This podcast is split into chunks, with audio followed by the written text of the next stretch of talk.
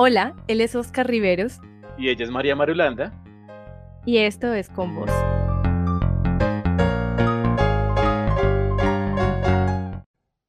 Bueno, buenas noches a los dos. ¿Cómo están? Bien, gracias. Buenas noches. estamos aquí con Natalia Costa. Eh, vamos a hablar sobre un tema demasiado interesante, por lo menos de mi lado, y yo creo que para cualquiera de nuestros oyentes. Eh, vamos a hablar de sexualidad femenina. Cuéntanos, Natalia, eh, ¿a qué edad fuiste consciente de tu sexualidad por primera vez? Mm, bueno, yo creo que en realidad es una pregunta muy compleja. Yo creo que uno nunca es plenamente consciente de su sexualidad. es decir, a ti cuando eres pequeño te dicen como, pues que tienes un pene y una vagina y ni siquiera te enseñan, o sea, a ti te imponen, entonces tú ya naces con eso, a ti te dicen, a ti de pequeño te visten, te dan juguetes, pues como que nunca tienes decisión sobre eso.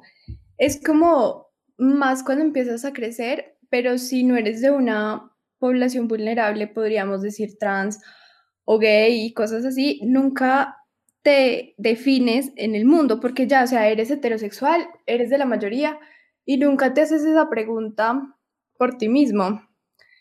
Y pues sí, muchas veces la gente ni siquiera es consciente de la sexualidad, eh, porque la sexualidad influye en todos nuestros actos de la vida, o sea, la sexualidad define tu personalidad, tus relaciones interpersonales y muchos otros ámbitos y ya. Pero sabes que tocas un punto importante, perdón, porque en el colegio yo tenía un amigo que era gay. Y yo me daba cuenta, yo le decía a él, pero es que tú todo el tiempo estás pensando en sexo, yo no, yo nunca pienso en eso. Pues en esa edad en la, que uno ni siquiera lo invitan a explorarse ni nada, no es para uno, que yo, yo que soy heterosexual, tan común, y no solo no es común, sino que está tabú. Entonces yo, yo sí lo noté cuando era chiquita. Sí, sí, total. Uno ve que, digamos, pues cuando uno se pone a leer historias de gente trans o de habla con amigos gay, eh, todo ese descubrimiento para ellos es muy, muy solo y es como muy alejado y es descubrimiento que uno, pues supongamos desde, pues cuando yo era mucho más joven me planteaba 100% heterosexual, entonces yo no me hacía esos planteamientos porque pues yo ya, ya, pues a mí ya me habían dicho cómo tenía que decirme, cómo tenía que pensar y ya estaba ahí dado todo. Ok, Natalia, una pregunta. Tú dijiste que la sexualidad define la personalidad. ¿Por qué? O bueno, ¿puedes expandir un poquito más ese argumento? planteémonos, o sea, nosotros, pensemos en nosotros. Bueno, yo no sé, yo no sé ustedes cómo se identifiquen, pero digamos, si yo no fuera heterosexual, posiblemente no tendría el cabello como lo tengo, o no me vestiría como me he visto, no interactuaría con las personas que interactúo, o por ejemplo, no, no sé, tendría más amigos que amigas o viceversa, eh, no, no pensaría como pienso y así, entonces sí. ¿O ustedes nunca se han cuestionado eso como, pues, por qué mi personalidad es así? ¿Influye si me gustan las mujeres o los hombres o los trans? Yo no lo había pensado hasta este momento, porque nunca lo había oído, la verdad. Pero digamos que a grandes rasgos se me hace una frase estereotípica. Sí, si tú eres gay, tienes que ser así. Si eres heterosexual, eres así. Si eres trans, eres así. Bueno, etcétera, etcétera. Y obviamente, bueno, yo no soy muy versado en el tema y me imagino que hay muchas excepciones, como en todas las generalizaciones que se hacen. Pero me gustaría saber, o sea, cómo, cómo llegaste a esa conclusión o, o que nos expliques un poquito el por qué se define eso así, o, o bueno, sí, ¿cómo, hiciste para, para, eso? No, es que eh, lo estás pensando como mal. No, hay que pensar que ser gay o ser heterosexual o ser trans tiene una casilla. Hay que pensar que hay múltiples personalidades, o sea, todos tenemos una personalidad distinta, todos nos desarrollamos en ámbitos distintos. Y hay que pensarlo desde ahí, como, pues, si yo no fuera mujer y fuera hombre, posiblemente sería totalmente distinta. Sin encasillar, claro, porque pues todos somos diferentes al fin y al cabo. Y esto que les estoy contando lo leí en un texto que me encantó, que en este momento no me acuerdo el nombre, pero les juro que me encantó. Yo estaba estudiando un tema que es las transgresiones morales para la ruptura entre colonia y república. Y ellos lo planteaban desde Foucault o Freud. Es que no, no me acuerdo muy bien el teórico y por eso no lo quise mencionar, pero ellos analizaban cómo la personalidad, por ejemplo, de la gente en esa época, si era gay o si era prostituta o si era de alguna de esas partes de la sociedad, variaba totalmente a la del resto que estaba como metido en las cosas de la iglesia. Entonces ellos por eso hacían ese planteamiento de la personalidad. No, y no solo eso, sino que yo tengo entendido que si uno tuviera un nombre diferente, que, por ejemplo, mi nombre empieza con M, si yo tuviera un nombre que empezara con A, la historia de mi vida sería totalmente diferente. Porque psicológicamente estar en las primeras partes de una lista de nombres, porque pues empieza con A, es diferente de estar en la mitad. Entonces ya solo con ese hecho, ya tu vida cambia. O porque de pronto te hacen bullying porque tu nombre es lindo, feo, o sea, ya, ya con eso tu vida cambia. Entonces yo creo que la sexualidad como tal afectaría incluso mucho más. Sí, y ahí habría que poner ese ejemplo. Yo siempre fui la primera del salón en este momento en la universidad soy la primera de todas las listas de la universidad y es una mierda. sí, les no, en cambio a mí me pasaba lo contrario, pues yo soy Rivero, yo estaba más bien al final casi siempre. Entonces sí, efectivamente sí eran muy distintos sobre todo cómo nos acercábamos a la entrega de tareas. Los que estaban al principio en la lista tienen que tener todo listo. Nosotros teníamos la posibilidad de, terminar o, de hacer o de pulir, digámoslo de esa manera, las tareas que nos mandaban mientras los otros estaban revisando. Sí, claro, sí. O sea, tú eras del que las copiaba mientras no, no, no, al primero. No, no, porque esto lo escucha mi mamá y mi papá y cómo se les ocurre que... no, bueno, a veces sí, sí, de, hecho sí. Y, digamos que se abre más esa posibilidad que a gente que tenía el apellido mucho más eh, pronto a la llamada de lista. Sí, claro. Entonces yo no sé, o sea, Natalia me corrige, pero yo creo que si uno tuviera una sexualidad, ¿cómo se dice? diversa. Diferente. Exacto. Eh, uno sí obligatoriamente tendría que abrir un poco más su mente a otras sexualidades porque obligatoriamente ya estás dentro.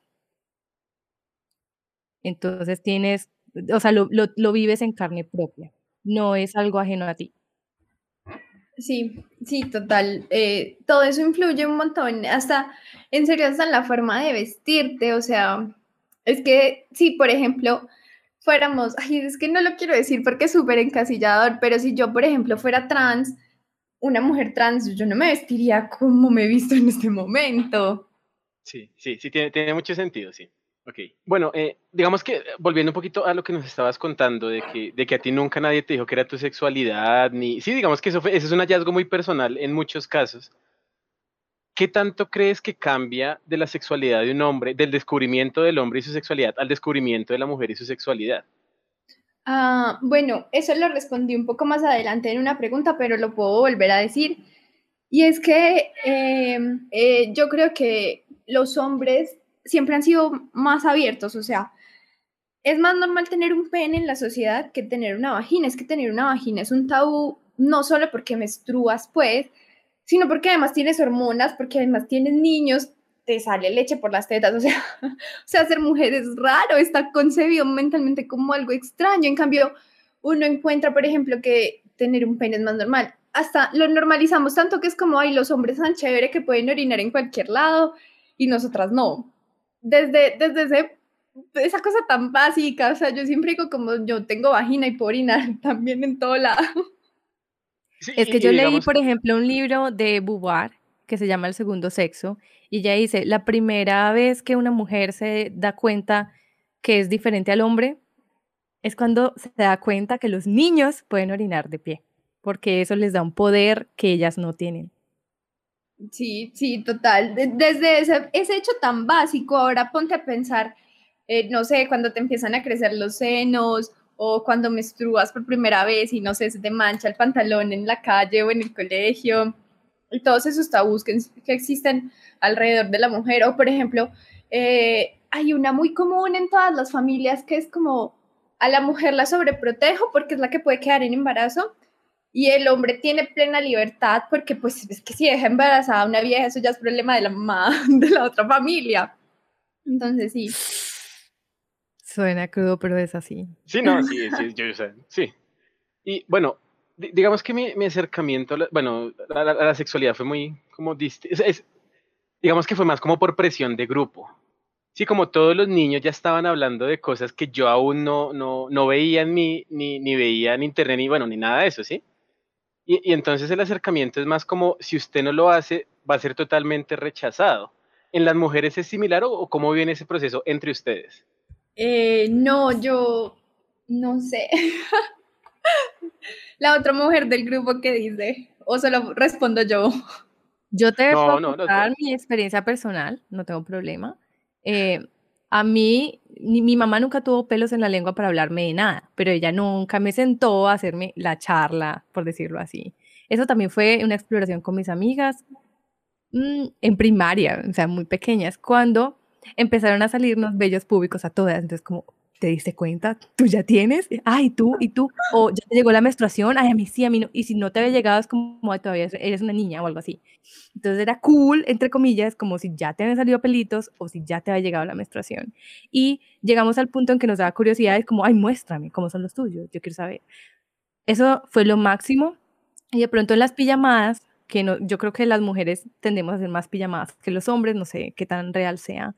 Eh, ahí de pronto hablábamos de sexo o veíamos canales porno de vez en cuando. Ya, pero no, no existía como una presión entre ustedes, así, ah, en la menstruación. No, pues eh, no, no lo yo nunca lo vi como presión, pero más bien era curiosidad. Y además que es un tema distinto porque digamos que ese era algo fisiológico que ustedes no controlaban. Más que nosotros si era como usted lo controla, usted puede en cualquier momento hacer lo que se supone que debería estar haciendo a esa edad.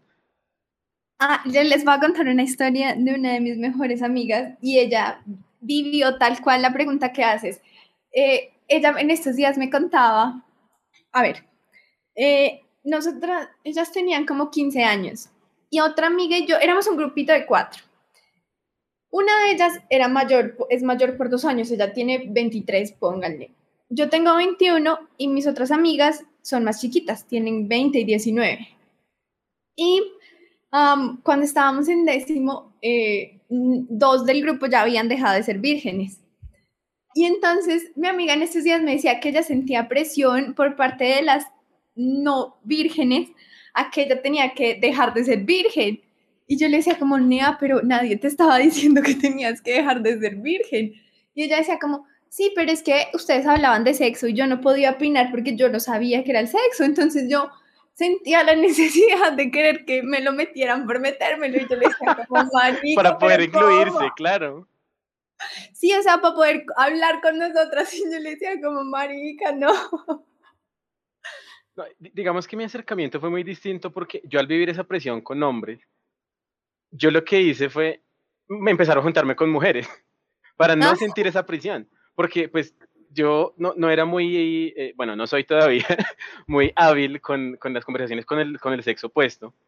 Entonces yo, o sea, yo sentí una presión muy horrible porque sí, todo el mundo ya con sus cosas, sus parejas, todos sus cuentos, y, y yo me sentía como un huevón ahí solo, bobo, la gente hablaba, pero digamos que los manes sí se presionan entre ellos, porque digamos que por lo menos en la época que yo estuve era como una muestra de virilidad, no, usted más hombre, eh, si ya empezó si ya hizo, si ya hizo tal, y yo no, o sea, no, no, yo no podía competir contra eso y no quería competir contra eso.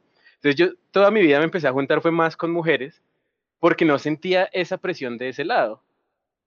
Claro, sí, es mucho más fácil, ahora imaginémonos a un chico gay que lo presionan porque no le gusta a nadie en el salón. O, pues digamos, hay muchas historias de chicos gays que en el colegio tienen novias y uno es como, pero ¿por qué? ellos no, pues, porque sí, porque tocaba.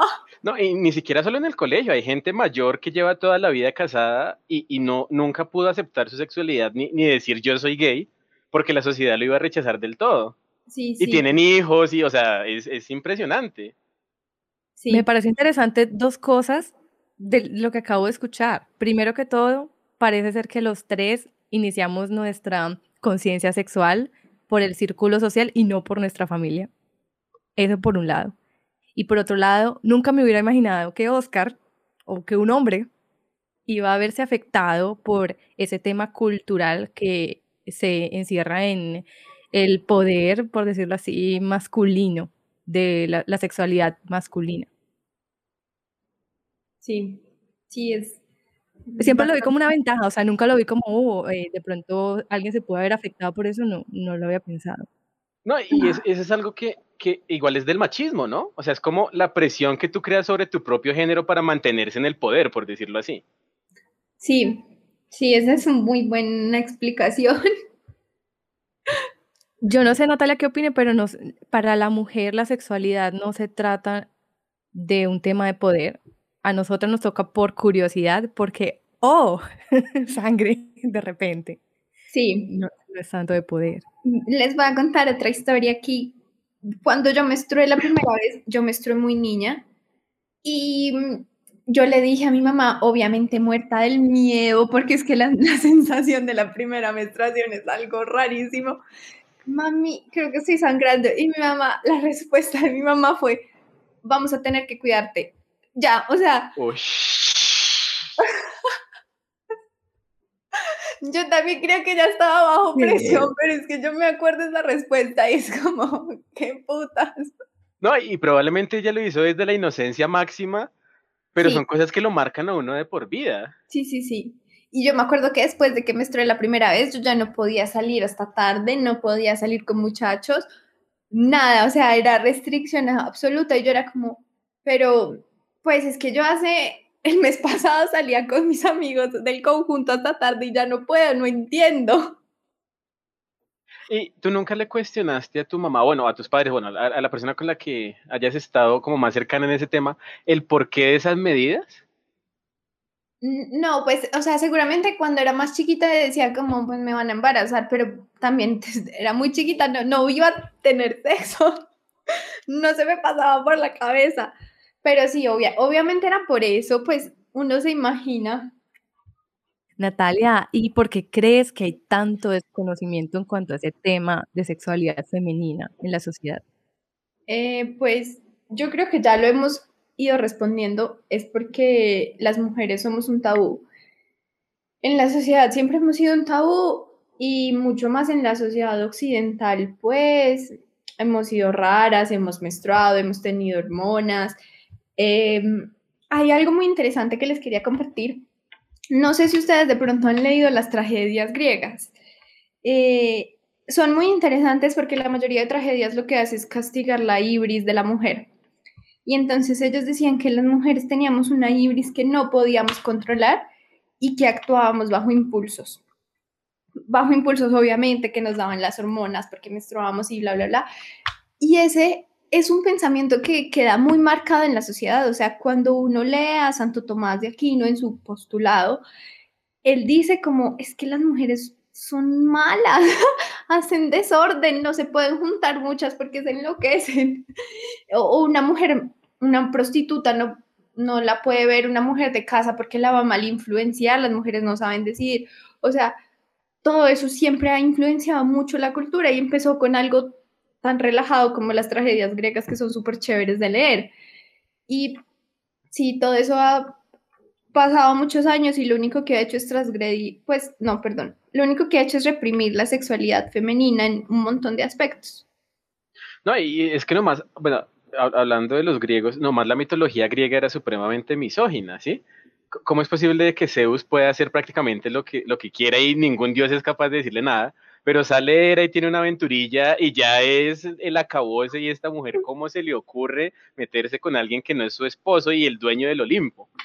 Sí, sí, sí, pero es que la, la cultura griega es rara, pues digamos, no hablando de los dioses, sino de la cultura como tal, las mujeres en los núcleos familiares eh, no podían ser infieles, porque la que era infiel era desterrada y ser desterrado en la antigua griega, pues en la antigua Grecia de la ciudad era como, ¡Ah! no, marica, o sea, es mejor que te aplaste una piedra. Y ese era el castigo para la mujer y los hombres, pues es que está mal decirlo, pero digamos que los hombres sí podían ser infieles, aunque es que eso no es infidelidad porque estamos siendo muy anacrónicos, pero sí, pues para que entendamos. No, pero digamos que esa infidelidad eh, basándonos en la cultura y en lo que pensaba la cultura en ese momento. Sí. Y ya ahorita podemos discutir qué sería y qué no sería, pero digamos que obviamente los tiempos cambian, las, las, las definiciones no son las mismas, no aplican las mismas definiciones para dos tiempos diferentes. Sí, exacto. Pero entonces ahí veo un poco la relación en lo que hablábamos ahorita de cómo el sexo o la sexualidad se relaciona un poco con la personalidad y con el poder. Entonces dejar que la mujer desarrollara su sexualidad era darle poder. ¿No? Mm, no, no, no, no podría responder a eso porque, o sea, no, es que no sé. La mujer nunca iba a tener poder porque en esa sociedad la mujer solo servía para tener hijos que fueran a la guerra. Y ya, y cocinar, claro está. Y ya, entonces, así fuera libre sexualmente, una, una prostituta, por ejemplo, no iba a tener poder tampoco. Pero porque era algo que se le salía de las manos al poder, ¿sí? Como tal, una prostituta era, era una vaina revolucionaria. Sí, sí, total. Yo lo tengo en, la respuesta a la prostitución está. bueno, bueno, sigamos porque. No, spoiler, spoiler. Pero preguntemos entonces de una vez, ¿qué opinas de la prostitución? Ah, bueno. Eh, vean, esta sí la respondí súper teóricamente porque yo en serio creo que es un tema complicado. Entonces, yo pues dignifico la prostitución y creo que cada mujer tiene derecho a elegir si lo quiere o no lo quiere hacer. Es una decisión totalmente personal, pero debo decir que no estoy de acuerdo ni con la, pues no sé, ni con las proxenetas, ni con la trata de blancas, ni con todas esas cosas, una mierda que envuelven a la prostitución. Em, yo creo que si la división social del trabajo no existiera y no hubiera un mundo tan desigual laboralmente hablando para las mujeres, menos mujeres tendrían que ejercer la prostitución por obligación. O sea, yo creo que la prostitución tiene que ser algo que tú elijas porque, porque sí, porque está chévere, porque te gusta y no porque es tu única oportunidad de empleo y es tu única oportunidad de comer y de sacar a tus hijos adelante, pero igual si lo quieres hacer, pues está bien. Y ya les quería contar un poco sobre lo que investigué en la investigación que les conté hace rato, que es muy interesante como para el siglo XIX 8 y 19, las mujeres ejercen, un, ejercen la prostitución como una forma de salir del yugo masculino. Eh, las mujeres no tenían posibilidad de trabajar en absolutamente nada y la única forma de mantenerse cuando su esposo moría o, cuando no se querían casar, porque es que en esa época o te casabas o te ibas al convento, era eh, trabajar como, es que se me olvidó el nombre, los nervios. Em, sirviendo chicha en lugares así, en chicherías. Entonces eran como prostitutas eh, que se disfrazaban de gente que vendía chicha y la iglesia tenía una frase súper popular que por muchos siglos la, la, decían que era mejor morirse de hambre a ser prostituta. Entonces yo creo que todas esas mujeres que fueron prostitutas en ese momento eh, estaban intentando liberarse por sus propios medios, como podían, del yugo masculino, y todas esas chicas hacen cambio y nos empoderan a nosotras también. Y es muy curioso porque sí, la, sexualidad siempre ha sido ese tabú, o sea, digamos, eh, sobre todo las generaciones anteriores a nosotros, eh, tienen ese tema como algo de que no se debe hablar, de que de, una sacralidad, pero es una sacralidad extraña, porque digamos que ellos lo sacro lo toman como algo intocable, ¿sí? No como algo venerable, por decirlo de alguna manera. Puede ser algo muy polémico. Y es que yo lo veo muy ligado al tema religioso. Es decir, ¿a ustedes no les parece raro que se condene más a la prostituta solamente por un tema de moral? a que condenen realmente al proxeneta que es el que está explotando a la persona. O sea, nos, no, le damos más importancia al tema moral que al tema de la dignidad humana.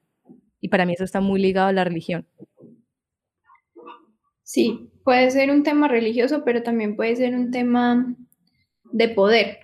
Eh, evidentemente, el proxeneta tiene más poder que la pobre prostituta que se gana dos mil pesos por culiada. Por ejemplo, pues es un ejemplo. Y mm, obviamente, si tú eres el proxeneta y te meten a la cárcel, pues vas a poder salir más fácil que la pobre mujer.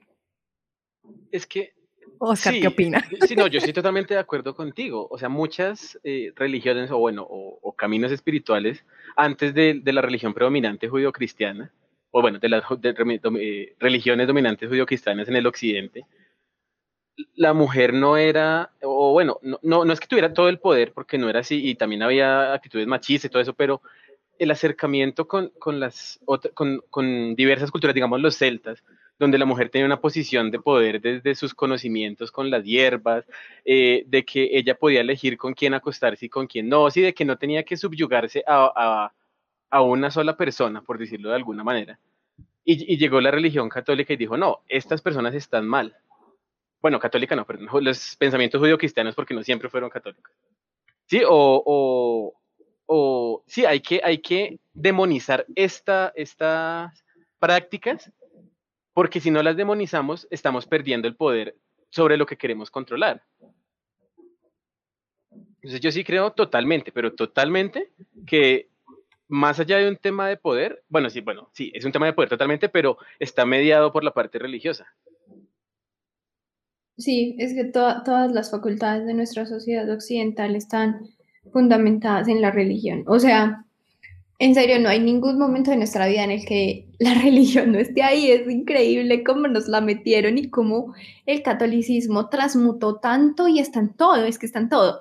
Digamos ahorita que decías eh, que, a, que a veces habían casos que se le salían de las manos a la iglesia y como la iglesia prohibía cosas, el confesionario se crea para eso, el confesionario se crea para que la mujer o el hombre vaya a hablar a la iglesia de su vida privada y con base a eso empezar a hacer leyes y reglas y saber cómo actúa la gente en su vida privada para poder hacer de eso una, pues, una opinión pública.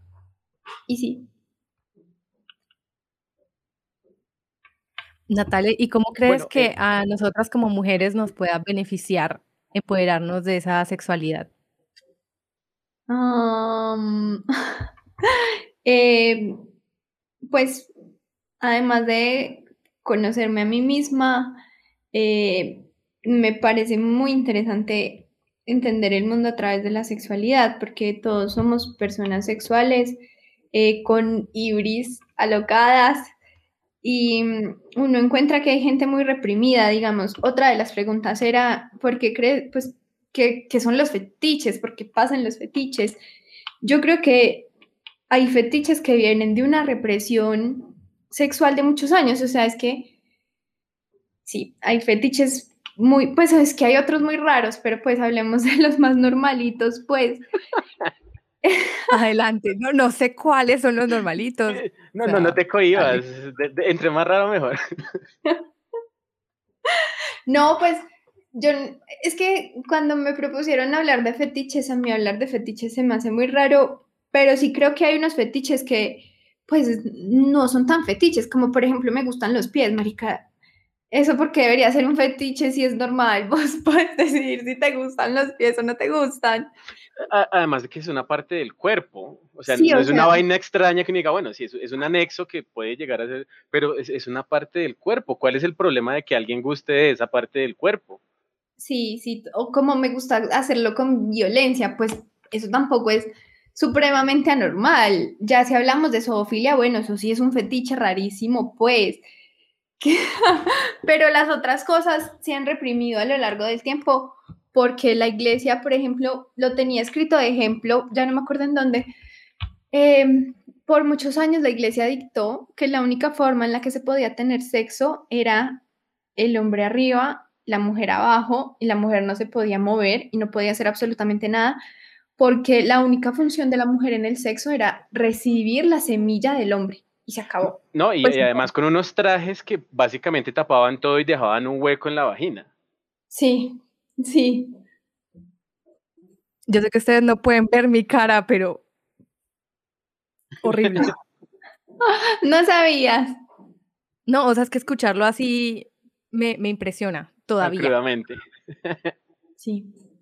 Otra cosa que pues siento que tiene a favor identificarme con mi sexualidad es que puedo dejar a un lado esos, esos temas cristianos, cristiano-católicos de solo puedo tener sexo con un hombre en mi vida o solo puedo tener sexo después del matrimonio, o tengo que esperar a el amor y pues como aceptarte más como pues que yo puedo follar con quien yo quiera, pues, y no tengo que esperar al matrimonio, porque es que si no me caso, ¿qué? Virgen. Y también creo que hay una cosa que las mujeres no hacen y es como hablar públicamente de su sexualidad. O sea, entre mujeres es muy fácil hablar de nuestra sexualidad, pero como cuando hay hombres, cuando estamos así en reuniones, las mujeres se reprimen un montón y hasta tal punto de uno con, yo con mis amigas hablamos de cuántos con cuántos chicos hemos estado, cómo ha sido. Y si hemos estado, por ejemplo, con, no sé, 10 manes, cuando estamos en una reunión grande, las mujeres son como, no, yo solo he tenido sexo con dos. Y es como... hay, hay una regla no escrita en, en la sociedad en que yo me muevo, que es que a la mujer se le multiplica el número por tres y al hombre se le divide en tres. Por eso mismo porque las mujeres tienden a disminuirlo para que no las traten de putas, de zorras, bueno, de todas esas palabras que se les han dicho históricamente por simplemente vivir su sexualidad, mientras que el hombre se le idolatra entre más mujeres tenga. Sí, y el hombre no tiene casi, no me enteras. Sí, es verdad. Y yo creo que, bueno, ahora ya están cambiando un poco más esos tabú, pero en serio, ¿cómo es posible que a ti te dé pena decir con cuántos manes has estado porque te van a decir puta o zorra? No, es que eso es normal, cada quien pues folla con quien quiere y por eso no es más o menos persona en la vida. ¿Tú cómo te acercarías a, las personas que son eh, católicas, judías, cristianas, musulmanas, bueno, de, la religión que sea, para explicarles o hacerles entender eso que te nos estás diciendo a nosotros? Eh, no, es, es, es, muy difícil porque hay que ver que ellos están envueltos en una cosmogonía que los hace pensar como los hace pensar. A mí me parece muy curioso que uno habla con una persona religiosa y dicen, es que a mí la religión no me obligó a pensar, yo decidí hacer parte de, y es como, marica, sí, eso es lo que tú crees, porque es lo que te dijeron, que tú estás eligiendo, pero en realidad no estás eligiendo nada, solo estás siguiendo cosas impuestas. Y con respecto, creo que es mucho más difícil hablar con mujeres sobre este tema y mucho más si son mujeres viejas, eh, hay que decirlo así, adultas, ya muy adultas, por ahí de 50 años, es muy difícil hablar de sexualidad, o sea, para ellas es en serio difícil que uno les hable de sexo y hacen mala cara, no les gusta, es súper raro encontrar mujeres para hablar de ese tema. Pero, pero es muy curioso porque en la Biblia en Corintios dice que eh, el, el, el, esposo debe satisfacer las necesidades sexuales de, tu, de su esposa. ¿En qué momento se pervirtió eso tanto en el yo no me puedo mover porque solo tengo que recibir la semilla? Mm, oh, no, yo creo que más bien hay que pensarlo, pues a nosotros nos han dicho que la Biblia es un texto así que ha estado escrito por millones y millones de años y sí, pues la Biblia la escribieron en la Edad Media, pero la, cantidad de veces que la Biblia ha cambiado para satisfacer necesidades de la sociedad actual es infinita, o sea, eh, muchísimas veces y siempre es como para responder a temas actuales de los que habla la población. Entonces, posiblemente eso que dice Corintios es algo muy nuevo, porque en serio que antes eso era como sacrilegio, pues pues es que antes ni siquiera se creía que el sexo fuera para sentir placer. O sea, también eso es algo súper nuevo, que el sexo sea placentero. El sexo solo era para la reproducción y no más. Yo estoy pensando algo y es que, bueno, yo no fui criada tan eh, dentro de una religión, por decirlo así, como tan estricto. Entonces, de pronto, para mí es mucho más fácil eh, descubrir mi sexualidad sin culpa, por decirlo así. Entonces, eh, no, no, no entiendo muy bien cuando una mujer se niega a hablar de eso, pero ¿tú se has sentido que las mujeres son más reacias a hablar del tema que los hombres o es algo más generalizado? No, yo sí estoy plenamente convencida que son las mujeres las que son más reacias y bueno, les voy a poner el ejemplo de mis abuelas. Mis abuelas, las dos son mujeres que se casaron entre 16 y 17 años y empezaron a tener hijos pues tan pronto inició el matrimonio. Y esa es toda la sexualidad que ellas han tenido. O sea, pues ellas eh, restringieron su sexualidad a tener sexo con un solo hombre, tener hijos y posiblemente ya, nada más. Mientras que para los hombres siempre hay como una vida más amplia, como que es muy raro el hombre que llega pues virgen al matrimonio. los hombres hablan de eso con naturalidad. Yo a veces, eh, digamos, cuando voy a Bogotá, eh, porque yo tengo familia rola, em, mi abuela sí, mi abuela es como súper reacia a hablar de esos temas, pero hay hombres del conjunto familiar que sí son como, ay, tú estudias la sexualidad, qué chévere, y puedes hablar de tal, y puedes decir tal cosa, y puedes hacer tal cosa. Y yo soy como, wow, este man como, ¿cómo sabe eso? ¿Cómo asocia sus temas sexuales así? Pues de chévere, no porque esté mal. Y, y las mujeres sí son como, qué tema más raro. Siguiente. mi, mi mamá, por ejemplo, yo soy como, mami, yo estudio la sexualidad, esa va a ser mi tesis. Y mi mamá es como, bueno, te apoyo porque te amo, pero no había otro no. Te apoyo porque te amo y me toca, pero ya me, que me dieran a elegir. Así que yo le vaya contando a todo el mundo que su tesis es sobre sexo, pues no. y de que una tesis de su hija, no, la verdad no sé, es que es un tema muy complicado. sí.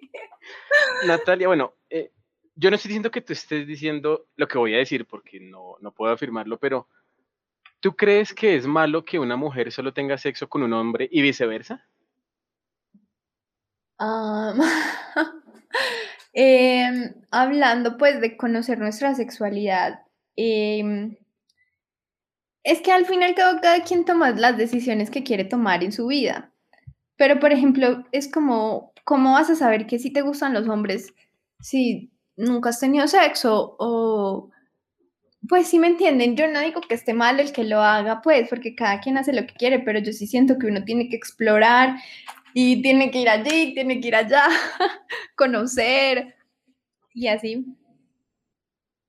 Pero uno puede explorar con la misma persona, ¿no? Mm, sí, pues sí, cada, sí, cada quien explora como quiere explorar. O sea, a mí, a mí, si ustedes me hacen esa pregunta a mí, yo sí digo que uno tiene que tener más de una pareja sexual, pues, porque qué aburrido conocer el mismo pene toda la vida, pues. Y sí. Listo, válido. bueno, eh, digamos que hay, hay, un tema ya más técnico, por decirlo así que es, existen temas o posiciones universales para el sexo que sean mejores objetivamente hablando, no subjetivamente, porque igual cada uno tiene sus posiciones favoritas, sus temas favoritos, etcétera, etcétera. Pero más objetivamente, fisiológicamente, pregunto yo, ¿hay algo que sea mejor? No, pues yo no creo. Era el ejemplo que les ponía ahorita. O sea, por muchísimos años solo hubo una forma de tener relaciones sexuales. O sea, esa gente no experimentó nada más. Y mm, pues sí, no, no creo que hayan posiciones universales, yo creo que todos, o pues todos tienen su posición favorita y creo que también influye mucho como, ay, es que no sé si decir esto, como el pene del man para la posición, o sea, como mujer influye mucho el pene del man para uno decidir una posición que le guste y no sé si como hombre eso influya. Cuéntanos, Oscar, a ver. no, claro, sí, claro, claro que influye, sí, obviamente digamos, hay, posiciones que con un pene muy grande a ustedes les puede llegar a doler, pero que con un pene muy pequeño no alcanzan a sentir el placer que sienten en otras posiciones. Es normal. Sí, sí, yo por eso creo que, pues, como que cada sexualidad es tan diferente que, pues sí, te puede gustar cualquiera, la más rara y bien, hazla. Ya, ya que preguntaste eso y que yo respondí, ¿tú crees que la sacralización o, la adoración al pene grande nació de, una relación de poder o, realmente es algo armónico que ustedes han decidido que sí es mejor? O bueno, o que no es mejor, bueno, etc. Mm, no, no, no tengo ni idea. O sea, a ver, espera. No, yo creo que cada quien decide. Yo, por ejemplo, tengo amigas que son fan de un tipo de pene y tengo otras que son como, no, ni a bala, no me gusta, los odio. si lo tiene así, no me acuesto con él, pues. Y yo creo que eso también es muy personal. Es, como eh, hay una historia que dice que en la Edad Media los, los hombres preferían a las mujeres gordas porque podían tener más hijos, porque el cuerpo era más grande y podían amamantar mejor. Entonces que por eso las preferían gordas o tetonas o X o Y. Y puede que eso haya influido en la sociedad, pero pues es que no porque tengas un pene más grande o más pequeño vas a sacar mejor semen, entonces no sé. Yo sí creo que eso está relacionado con el tema del poder, porque ustedes cuando son chiquitos se miden el pene y no me digas que no, Oscar. Sí, no, todo el tiempo. todo el tiempo. Bueno, no, todo el tiempo, obviamente. Todo el tiempo en la adolescencia y ese tiempo. Hay gente que sigue por el resto de su vida, porque yo no sé si creen que místicamente eso se va a alargar o a encoger, que no pasa. Pero, pero sí, sí, es, es, una vaina de poder, o sea, por lo menos entre hombres sí, es como el mío mide 25, y, y lo peor es que sí, o sea, uno sabe que, que se exagera, ¿sí? es como el mío mide 30, es como, ay, güey, puta, tiene 12 años, no le va a medir 30 centímetros. pero, pero en esa época, o sea, ya eso lo pienso ¿no? ahorita, en esa época era como, guau, este man es severo hombre, ¿sí? y uno como mujer contribuye a eso porque está la creencia de que un pene grande es mejor, pero realmente eh, eso es un desconocimiento total de la sexualidad femenina, porque sabemos que hay muchas mujeres que sienten placer en la parte externa de la vagina. Entonces no tendría nada que ver. Sí, o sí. De hecho, está como comprobado que menos mujeres, pues que es muy rara la mujer que llega al orgasmo solo con penetración, o sea, que eso es como una en un millón. Yo veo eso muy ligado también a la psicología, o sea, si uno se siente culpable eh, por allá en el inconsciente por sentir placer, va a ser más difícil llegar a sentir placer. Sí. Sí, es como los fetichistas que reprimen todo el tiempo eso. Es que digamos que en, épocas anteriores, cuando la humanidad todavía vivía en un ambiente hostil todo el tiempo, antes fisiológicamente sí era importante porque eh, aseguraba la, la, la, consecución de tus genes a generaciones posteriores. Pero actualmente, de hecho, mucha gente ahora quiere lo contrario, que no haya genes posteriores entonces es, es, muy curioso cómo esa idea se, igual se, se mantiene en el, consciente colectivo de que es mejor uno que otro, sobre todo en los hombres. Sí, en los hombres siempre está esa, esa competencia de, de, cuánto mide, cuánto puede hacer, cuánto duro, así como si el sexo fuera algo de, de duración y de tamaño y no de disfrute, de disfrute conjunto. Si yo puedo durar tres horas pero ser malísimo. Sí, y tocaste un tema muy interesante y es el hecho de que ya las generaciones más actuales cada vez quieren tener menos hijos. O sea, antes era un sueño. Quiero trabajar en una empresa muchos años, tener una esposa e hijos. Y ahora ya no. ¿Tú qué opinas, Natalia? De los hijos. De los dos temas, del que quieras. No, yo opino que, mm, bueno, en cuanto a los hijos, creo que es porque ya estamos en una sociedad como, como muy pesimista, como que ya caímos en cuenta que criar es muy difícil porque hemos visto gente que la, han criado horrible. Criar bien. Sí, o sea, crear bien es difícil y yo creo que también venimos de familias que, bueno, no sé, mucha gente viene de familias que, pues, sí, los papás están casados, pero nunca estuvo con el papá, por ejemplo, porque el papá trabajó toda la vida, entonces eres mi papá, te amo, pero te veía los sábados y los domingos, si tenías suerte. si no te emborrachabas ese día, porque también pasa mucho. Entonces yo creo que ya es una sociedad como, no, pues nada, no, no quiero hacer esas cagadas que me hicieron a mí. Y también creo que vale la pena decir que ahora es una sociedad que está más enfocada a trabajar. Entonces ya ahora, pues las mujeres que antes eran las que tenían que estar sumidas a eso, quieren trabajar, quieren hacer su vida profesional, quieren irse a viajar por el mundo, cosas que antes no podían hacer. Es que digamos que ahora hay más libertad de elección, yo lo veo por ese modo, ¿sí? Antes las mujeres, bueno, básicamente nadie tenía libertad de elección porque lo que la sociedad te imponía era trabajas, tienes hijos, bueno, perdón, trabajas, te casas, tienes hijos, porque era, era impensable tenerlos fuera del matrimonio, ¿no? Ah, a pesar de que ocurriera todo el tiempo y, y la gente se negara a aceptar que eso existía.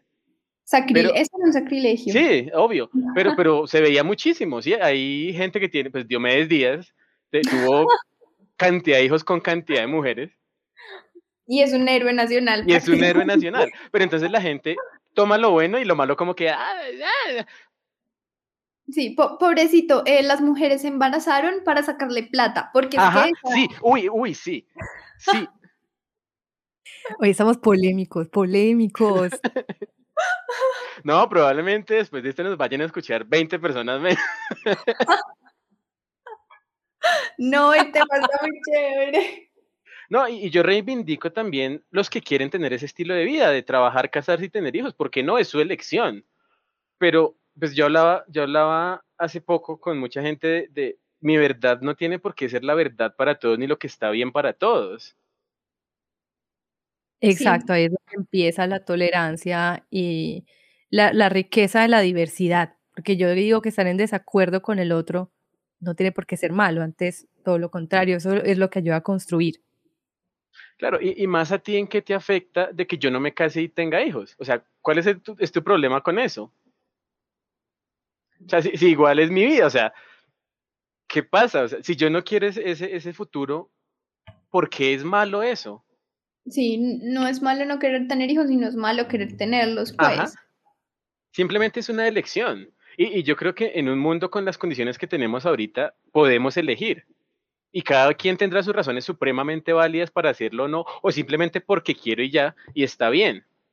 Ahora, tenemos que asumir las responsabilidades de nuestras decisiones y las consecuencias que se nos conlleva. Sí, si yo decidí tener hijos, tengo yo que criarlo de la manera de la mejor manera posible para que no sea una persona que vaya a afectar, no solo políticamente hablando, sino el ambiente, en general todas las condiciones que trae, que, que, tiene llegar a este mundo.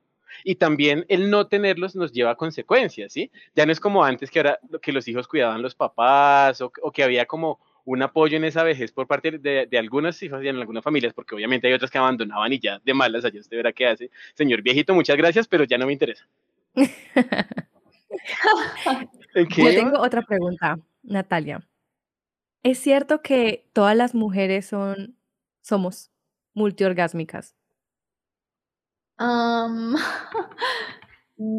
o sea, yo no sé, no puedo hablar por todas. De pronto sí, no sé, yo no mucho. pero, pues como que los estudios dicen que sí, es muy válido, pero yo estuve leyendo y también hay hombres que son multiorgásmicos y eso me pareció muy chévere porque siempre hemos tenido el mito de la mujer puede tener sexo muchas veces uh, y el hombre solo una. Pero es que hay manes que rinden un montón y que le dan y que le dan y pueden. Entonces yo en estos días leía que no es solo que la mujer pueda ser multiorgásmica, sino que el hombre también y que eso varía en tu cuerpo, cuánto se demora en aceptar el orgasmo y en poder volver a tener otro. Creo que es algo que los dos sexos pueden hacer, si se enseñan, si sus prácticas sexuales dan para eso. No, y, además de que culturalmente, ah, digamos, eh, en, países como la India y toda, y toda esa cultura del bagaje, el Kama Sutra y todo eso, se, enseñaban técnicas para que el hombre fuera multiorgásmico sin necesidad de eyacular. Sí, lo, que pasa es que nuestra sociedad también cree que, el, fin del sexo es la eyaculación y listo, se acabó ya. Muchas gracias, muy bonito. Eh, eh, a la próxima, por favor, de nuevo. Sí, sí, total. Y, yo creo que hay relaciones sexuales supremamente placenteras sin necesidad de llegar al orgasmo en ninguna de las dos partes. Sí, sino que en serio esa cultura occidental que nos tocó a nosotros es, es muy dura y es muy difícil de borrar. O sea, a mí a veces me pasa que con mi novio no se viene y yo soy como, baby, ¿por qué no te viniste? y yo, yo sabiendo que eso es plenamente normal, pero uno como que si le queda la espinita como, ¿qué pasó? No, y es eso, es ligar la eyaculación con el orgasmo.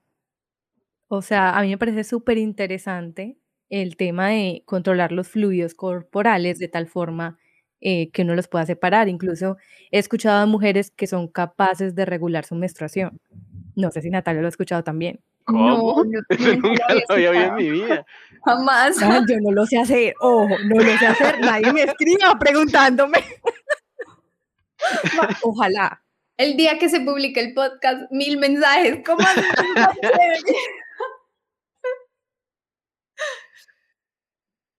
Pero pero, pero, es algo que tengo pendiente de leer porque la verdad sí sería muy útil. No, o sea, increíblemente útil. Es como cuando uno está mm, con un grupo de mujeres, pues, que son muy amigas y se les regula la menstruación. Sí. Eso también es interesante. A mí ese fenómeno me parece muy interesante. Es como vivimos las tres juntas un momento por un tiempo prolongado y, llega el punto en que todas al tiempo es como, ¿pero por qué? ¿Qué, qué sucede ahí? Yo tengo entendido que ese es un tema de competencia sexual, de que solamente mm, embarace a una al mismo tiempo el hombre, ah. algo así. Pero la verdad tampoco Sí, no, a mí me parece interesante, pero la verdad no he leído el tema. quiero dejar eso como, como esos misterios que son supremamente interesantes, pero que cuando uno los desvela no son ya tan interesantes.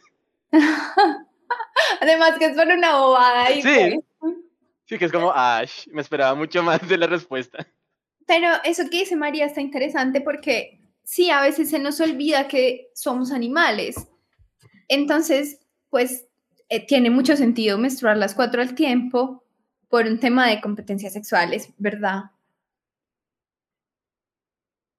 Bueno, ¿y qué le aconsejarías a una mujer para, digamos, empezar a enterarse de ese tema de su sexualidad? Mm, no, yo creo que lo primero es como reconocerse y cuestionarse, como, como, porque si soy heterosexual o no soy heterosexual, pero yo creo que todas en cierta parte vivimos eso en la adolescencia, el cuestionarse, pero exploramos si nos, pues, nos gustaron los manes y nos quedamos ahí, no volvemos a explorar nada más, entonces creo que es importante autoconocerse, leer sobre el tema, eh, liberarse de tanto tabú y de tanto yugo que tenemos y ser más, pues marica, soy un, animal sexual y quiero vivir mi sexualidad como se me da la gana, o sea, pues ni siquiera tenés que leer sobre el tema, sino sentirte a ti, lo que tu cuerpo te dice y lo que tu cuerpo te pide. ¿Qué consejos le darías a los hombres para acercarse a la sexualidad femenina? Eh, no, porque, pues, ¿con qué fin el hombre se acercaría a la sexualidad femenina? O bueno, bueno, porque igual van a, va a llegar el momento para las personas heterosexuales o bisexuales, o bueno, que, que, que tienen sexo con el sexo opuesto, que es importante conocer la sexualidad femenina. A mí me parece impresionante que un hombre no sepa qué es un clítoris y para qué sirve. Y por ah, eso, o, o porque está, bueno, no solo para qué sirve porque es como muy, muy utilitarista, sino porque está ahí, qué funciones cumple, eh, que sí, que no se debe hacer. ¿Dónde está? ¿Dónde está? Exacto. Entonces, a, ese tipo de acercamiento me refiero. Bueno, sí. pues yo creo que escuchar, escuchar a su pareja sexual, o pues es que uno también lee muchas cosas en internet, en internet hay mucha información, pero es más de escuchar a la persona con la que estás teniendo relaciones o pues sí, también es válido informarse y saber de las cosas. Pues hay hombres que ni siquiera saben cuándo la mujer puede quedar embarazada. Y eso también es como importante saberlo y hace parte de la sexualidad femenina, pues saber cuándo tu pareja va a caer en embarazo o no. Pero yo creo que pues entre conversarlo es como muy chévere conversar, pues uno descubre cosas que le gustan al otro y que también a uno. Y así. Vale. Yo no sé si yo soy muy conservadora o qué, pero yo sí soy de las que piensa que el tema del sexo sí se debe hablar, pero no con todo el mundo. O sea, es algo tan personal y tan íntimo que es bueno hablarlo con la pareja, con amigas, o sea, con gente de confianza que sabe que no va a coger el tema con morbo. Eh, así lo veo yo. Pero ¿cuál es el problema del morbo? ¿O a qué te refieres con morbo? Mm, como que realmente no nos interesa el tema como tal, sino que es solamente para reírse y, para sacar. Ok, como para juzgar a la persona por lo que nos dice, por decirlo así. Sí, y como para juzgarte.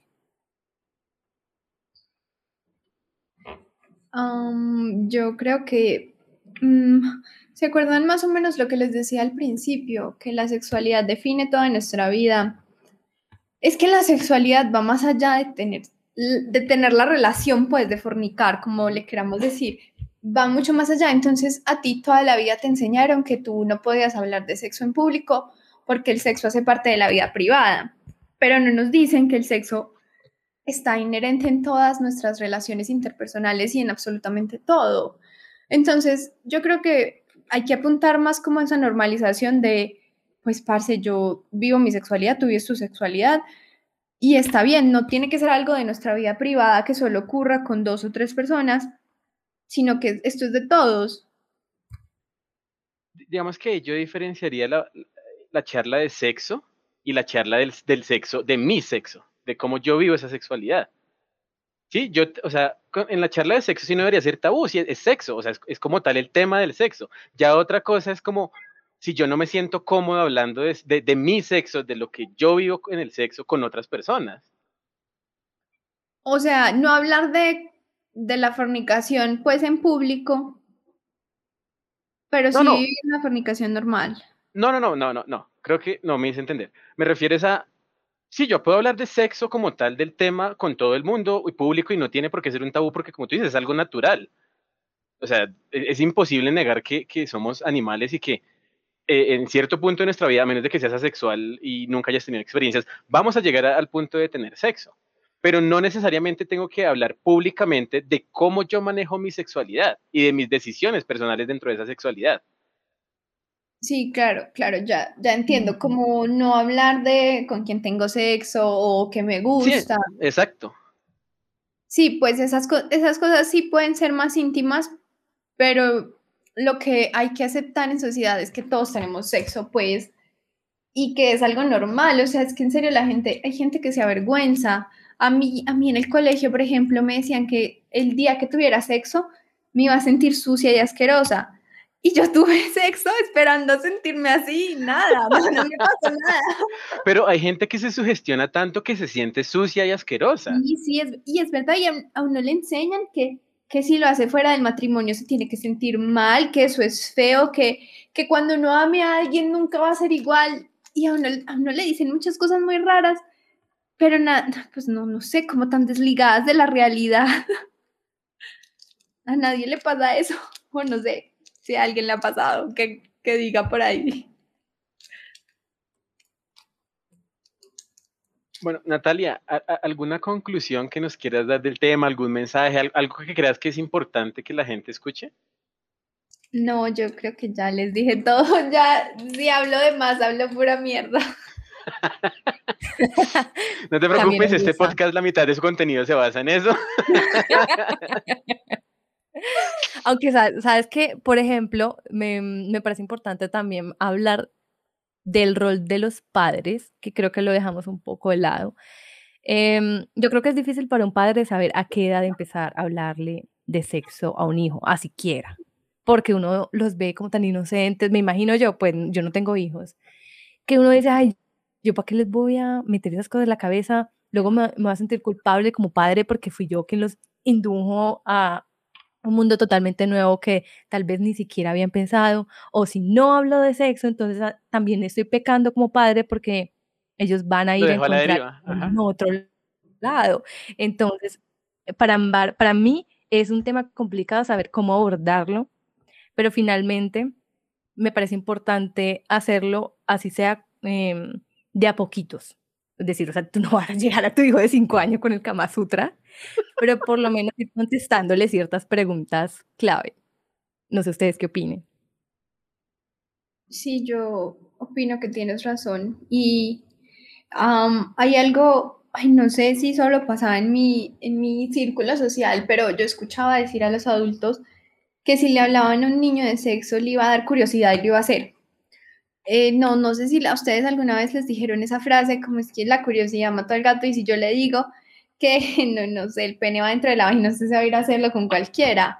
Eh, a mí sí me tocó que me dijeran eso y yo era como, pero no, no tiene nada que ver, o sea, yo no me voy a ir a hacerlo mañana, pues.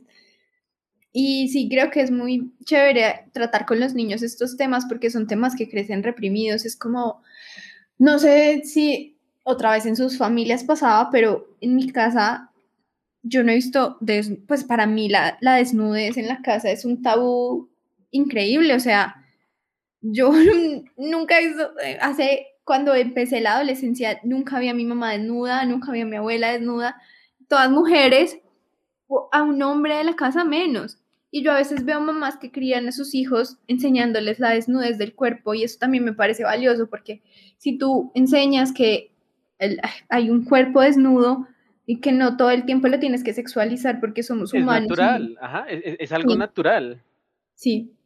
Sí, no, yo digamos si tuve la experiencia contraria, mi, mi, mamá sobre todo, que fue la que más eh, se ocupó de nuestra crianza, porque lo que tú decías, mi papá trabajaba todo el día y lo veíamos muy poco. Sí. Y yo estoy supremamente agradecido con él y ya en su vejez eh, hemos tenido más cercanía, pues por el mismo tiempo que él tiene. Pero mi mamá sí naturalizó mucho la desnudez y el estar desnudo. Pues no, o sea, no andábamos desnudos por la casa todo el tiempo, pero tampoco se nos regañaba si un día salíamos de la, de, la, de la ducha desnudos, ¿sí? Como, ay, bueno, me voy a cambiar al cuarto y salgo desnudo y paso al cuarto o, venga, tengo algo en el seno, me le puedo mostrar a mi hijo para que, eh, o sea, como que vea lo que yo no puedo ver porque pues, son sitios donde mi visión no llega, ¿sí? Sí. E, y, era algo normal, o sea, porque entonces si, si ella me muestra un seno, entonces yo digo, uy, qué rico, mami, no, ¿por qué? Mm, sí, es, como, es como si lo vieran así.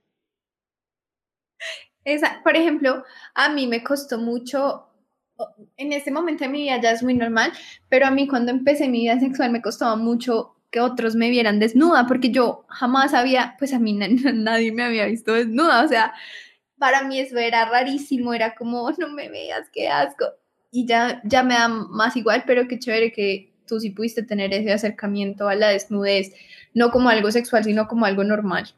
Pero, pero es curioso porque digamos que por todos los que les conté de, la comparación con los, con los otros eh, compañeros míos y todo eso, yo crecí con miedo a mostrar mi cuerpo allá de manera sexual. Sí, para mí la, desnudez es natural, es, supremamente normal, pero la desnudez sexual me cuesta. Por eso mismo, porque yo digo, los estándares de mi cuerpo no son los que deberían ser. Claro, ese, ese también es un tema, pero es como, pues no va tan hilado en nuestra conversación como de los estereotipos que debe tener tu cuerpo. Y eso también da miedo en cuanto a la desnudez. Y ahí es donde yo veo al hombre como un gran aliado en cuanto a la sexualidad femenina. Pues yo les digo, o sea, en la historia, por ejemplo, fue un hombre el que creó el vibrador. Nosotras todavía no, no estábamos tan inmiscuidas en la ciencia como para inventar un aparato como esos. Pero, pero es muy curioso. los hombres, sí, los hombres curiosos de la sexualidad femenina hoy en día me parece eh, que en cierto sentido le están dando importancia a el placer femenino y al, poder femenino. Entonces, la verdad yo lo agradezco bastante y creo que desde la sexualidad ustedes son un gran aliado en ese sentido.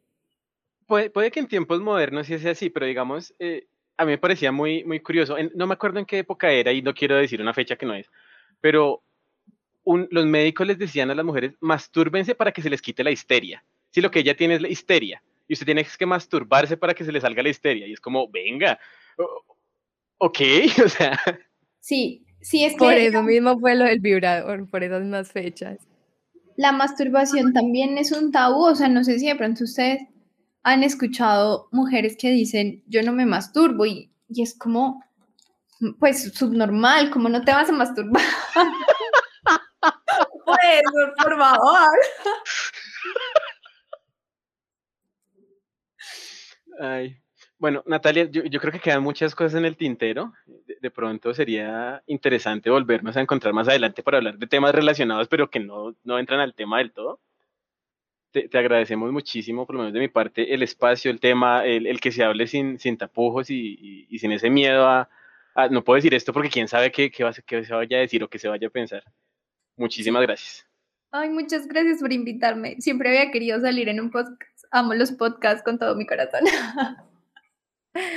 Súper, bueno, entonces estaremos avisando cuando salga el episodio y muchísimas gracias de nuevo. Ay, adiós, muchas gracias. Espero les haya gustado lo que les dije. Si haya estado correcto. Gracias a las dos, cuídense mucho y eh, que estén muy bien. Gracias. Chao. Esto ha sido todo por hoy. Por favor, síganos en redes sociales como arroba es con vos podcast. También nos pueden escribir a esconvozpodcast.gmail.com y si quieren ser entrevistados, contáctense con nosotros en cualquiera de las plataformas.